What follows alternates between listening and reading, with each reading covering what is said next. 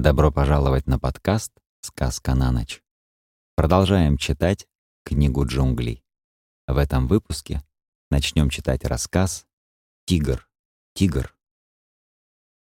Теперь мы должны вернуться к первому рассказу, когда после боя со стаей около скалы Совета Маугли вышел из волчьей пещеры, он направился к ближайшим обработанным полям, подле которых жили земледельцы, однако не захотел остаться там.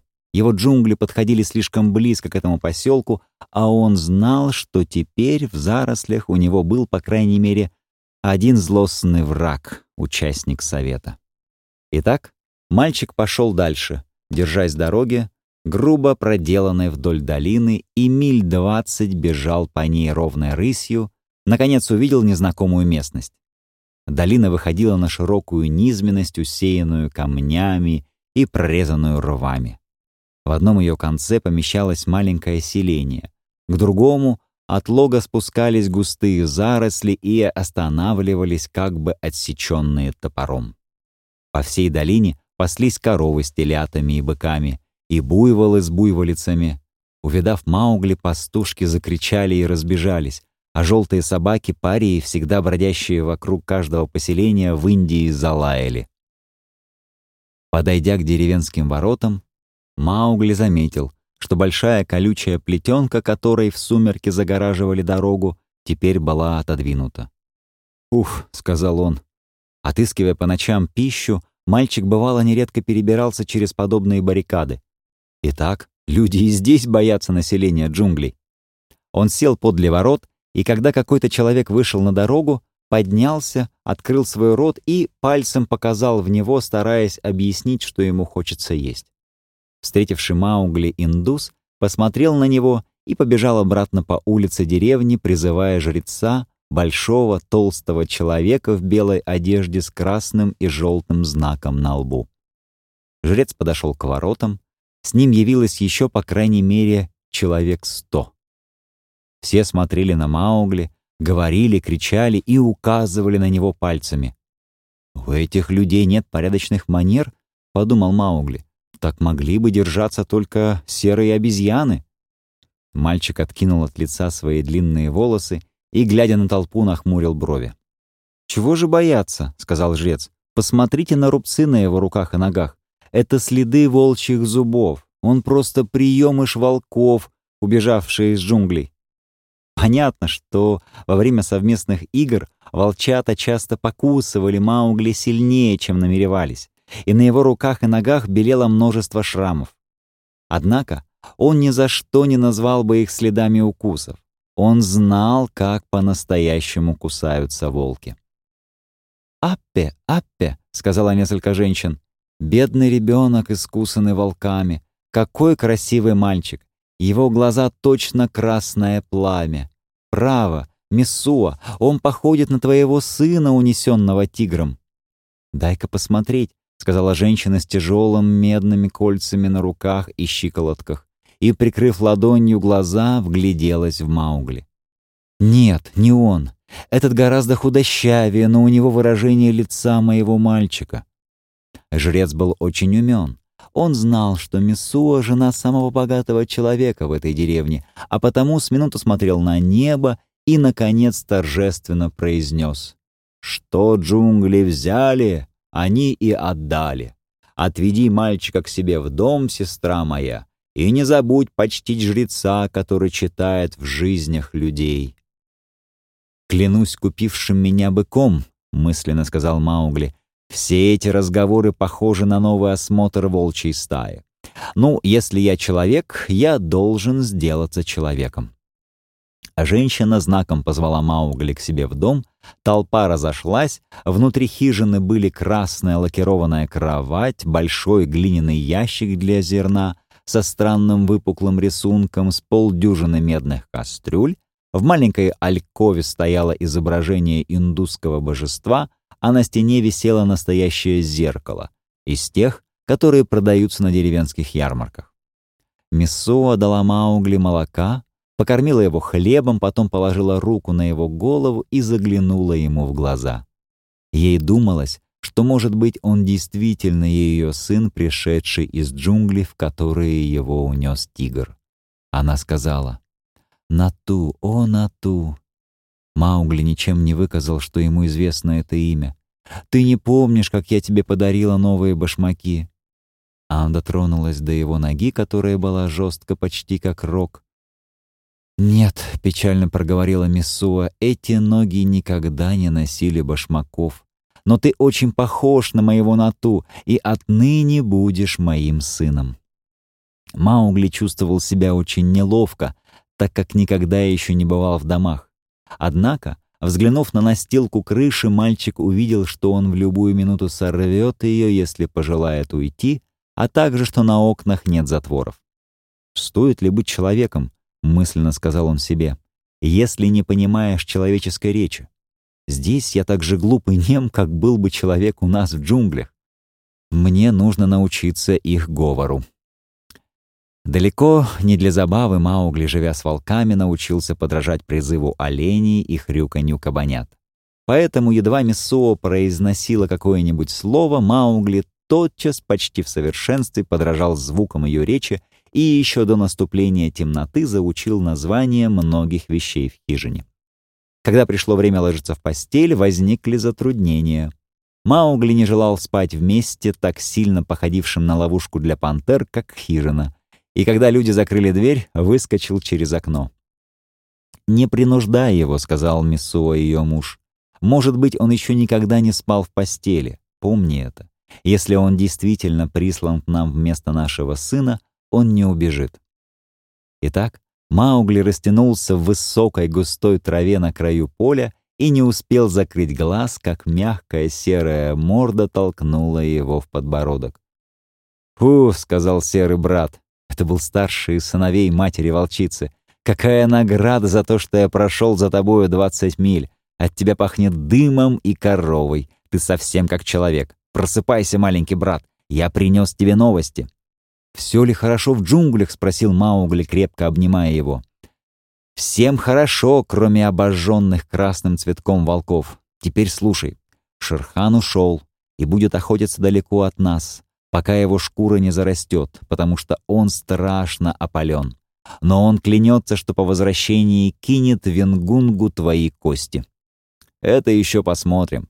Ведь я тоже дал одно маленькое обещание, тем не менее узнавать новости всегда полезно.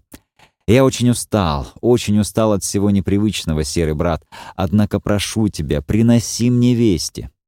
Ты не забудешь, что ты волк? Люди не заставят тебя забыть об этом, тревожно спросил мальчика серый брат. Никогда. Я вечно буду помнить, что люблю тебя и всех в нашей пещере, но не забуду также, что меня исключили из стаи и что тебя могут прогнать из другой стаи. Люди только люди, маленький брат, и их речь походит на говор лягушек в болоте. В следующий раз я буду ждать тебя среди бамбуков на краю пастбища. Три месяца после этой ночи Маугли почти не выходил из деревенской ограды. Он усиленно изучал обычаи и нравы людей. Прежде всего, ему пришлось надевать на себя платье, и это сильно стесняло его. Потом ему нужно было уразуметь значение денег, которого он совсем не понимал, и приучиться пахать землю, хотя не видел в этом пользы. Вдобавок, ко всему деревенские дети сердили мальчика. К счастью, закон джунглей научил его сдержанности, ведь в джунглях жизнь и пропитание зависят от умения владеть собой.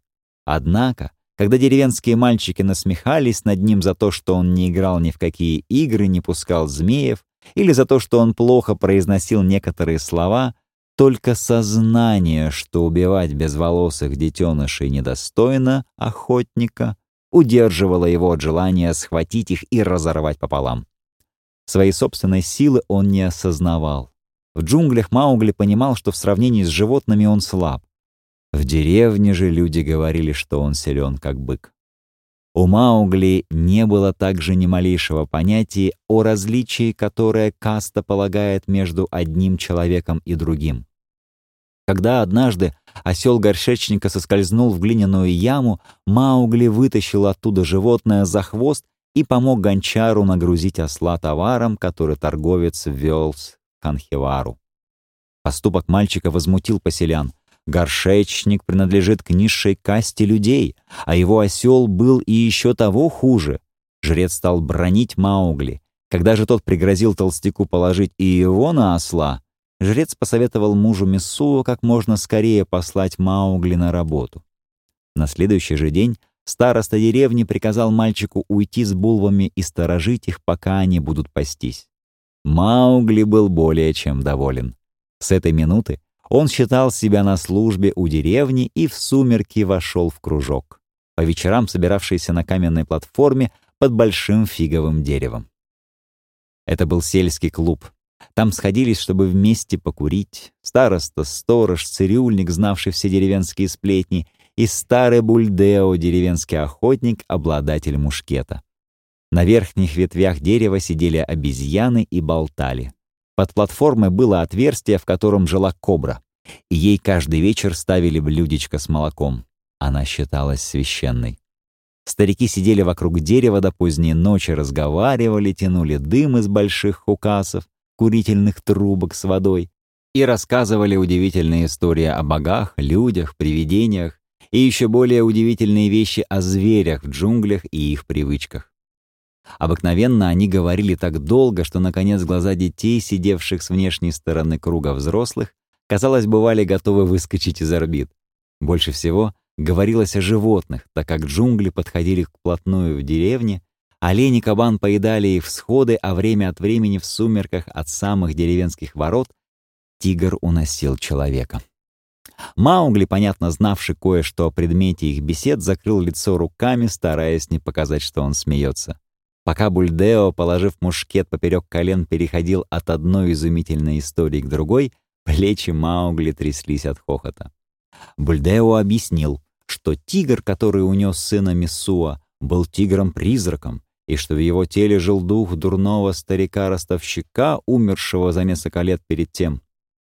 «Я знаю, что это правда», — сказал он, потому что ростовщик Пурундас хромал со времени той схватки, когда были сожжены его отчетные книги.